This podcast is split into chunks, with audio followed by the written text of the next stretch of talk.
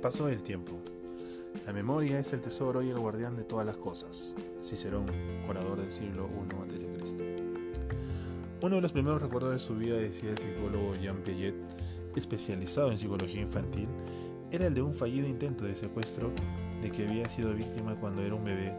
Piaget recordaba vivamente haber sido atacado por dos hombres cuando su niñera lo conducía hasta su automóvil. La mujer luchó con los atacantes y consiguió escapar sana y salva con el pequeño. Como recompensa, la familia obsequió un reloj de oro a la niñera, que 25 años después confesó haber inventado toda la historia para conseguir un aumento de su sueldo. Sin embargo, Pellier recordó el hecho con todo detalle hasta el último día de su vida, a pesar de que nunca había ocurrido. Los psicólogos, los psicólogos cognitivos sostienen que los recuerdos no son impresiones duplicadas de sucesos anteriores, sino reconstrucciones de aquellos.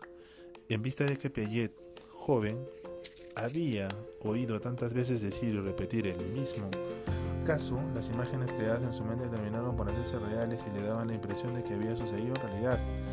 Si recuerda usted la última vez que fue a nadar, lo más probable es que se vea flotando en el agua, pero piense un poco más y no tardará en advertir que no es así como realmente experimenta el gusto de nadar.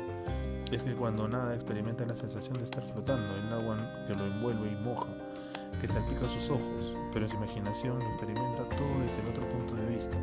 Usted recuerda lo que se dice a sí mismo que sucedió. ¿Por qué recordamos algunas cosas en algunas ocasiones y olvidamos las mismas cosas en otras?